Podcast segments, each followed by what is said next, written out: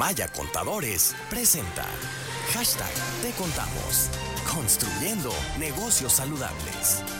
Con mucho gusto saludo esta mañana a la contadora pública Luz Guzmán, asesora fiscal y contadora pública en Maya Contadores. Buenos días, Conta. Hola, Ángel, muy buenos días.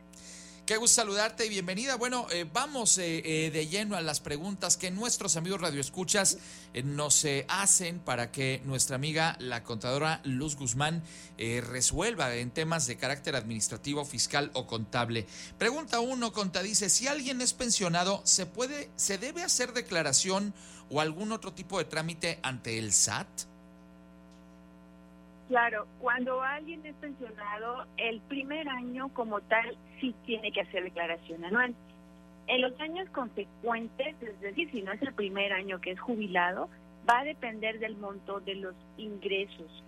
Si sus ingresos, si él, esa persona obtiene únicamente ingresos por lo que son pensiones y rebasan de 400 mil pesos anuales, está obligado a presentar declaración anual.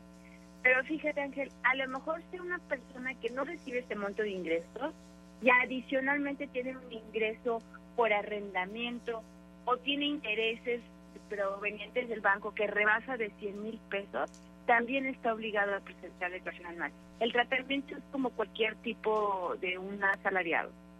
Ok. Em, eh, me preguntan, ¿en qué consiste el valor probatorio de contenido y la información generada en Internet? ¿Para qué sirve y, pues eh, quiénes podrían hacer uso de este tipo de conceptos?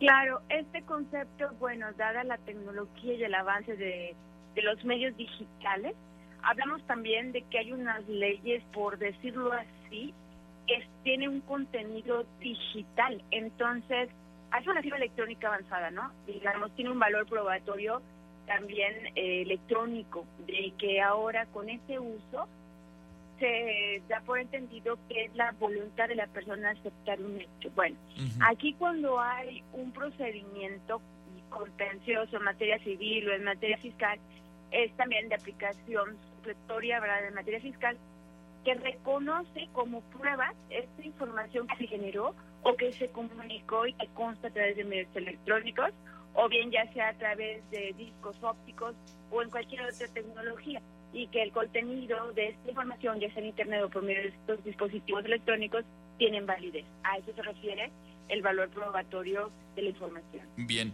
eh, nos preguntan también, contadora, ¿qué es un acuerdo conclusivo y cómo procede? El acuerdo conclusivo es cuando un contribuyente es auditado y no está de acuerdo en alguna de las diferencias que la autoridad encuentra o bien quiere llegar a un acuerdo con la autoridad previamente a que haya un acta final. debe haber un acercamiento con la Procuraduría del Contribuyente, que es la PRODECOM, y la PRODECOM desde el año 2014 tiene esta facultad de emitir lo que son los acuerdos conclusivos. Interviene la Procuraduría del Contribuyente ante la autoridad, es como el intercesor ante la autoridad para que contribuyente y autoridad puedan llegar a un acuerdo se puede aplicar una sola vez, así que es un cartucho que hay que ver en qué momento se va a utilizar, porque uno de los beneficios del acuerdo conclusivo es que hay condonación del 100% de las multas generadas de esta auditoría, claro, con la con la disposición del contribuyente, así como de la autoridad, de poder llegar a un acuerdo. Por supuesto. Y finalmente, contadora, ¿quiénes pueden acceder justamente a este tema de la condonación de multas?